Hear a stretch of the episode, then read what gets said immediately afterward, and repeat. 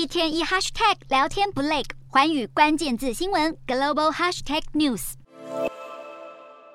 虽然阴雨绵绵，西班牙总理桑杰士还是以军礼热情欢迎德国总理肖兹来访。而肖兹此行重点当然还是要谈能源问题，而且是关于打造一条从西班牙到法国的大型天然气管线 MidCat。MidCat 全长一百九十公里，是从法国南部到西班牙加泰隆尼亚的天然气管线，将能穿越比里牛斯山，将天然气输送到法国南部。这条管线的目的是要将天然气从北非的阿尔及利亚透过西班牙送到欧盟其他地区。虽然从二零零三年就开始研议，但有能源监管机构认为可能会对环境造成影响，也质疑是否能够获利。不过，乌俄战争开打，爆发能源危机后，这条管线有可能败部复活。西班牙也相当支持，但法国态度保留，而且在二零一八年时估计要花费四亿四千万欧元新建，以及需要三到四年才能完工。似乎难以解决欧洲对能源的燃眉之急。美国则是有液化天然气公司董事长出面喊话，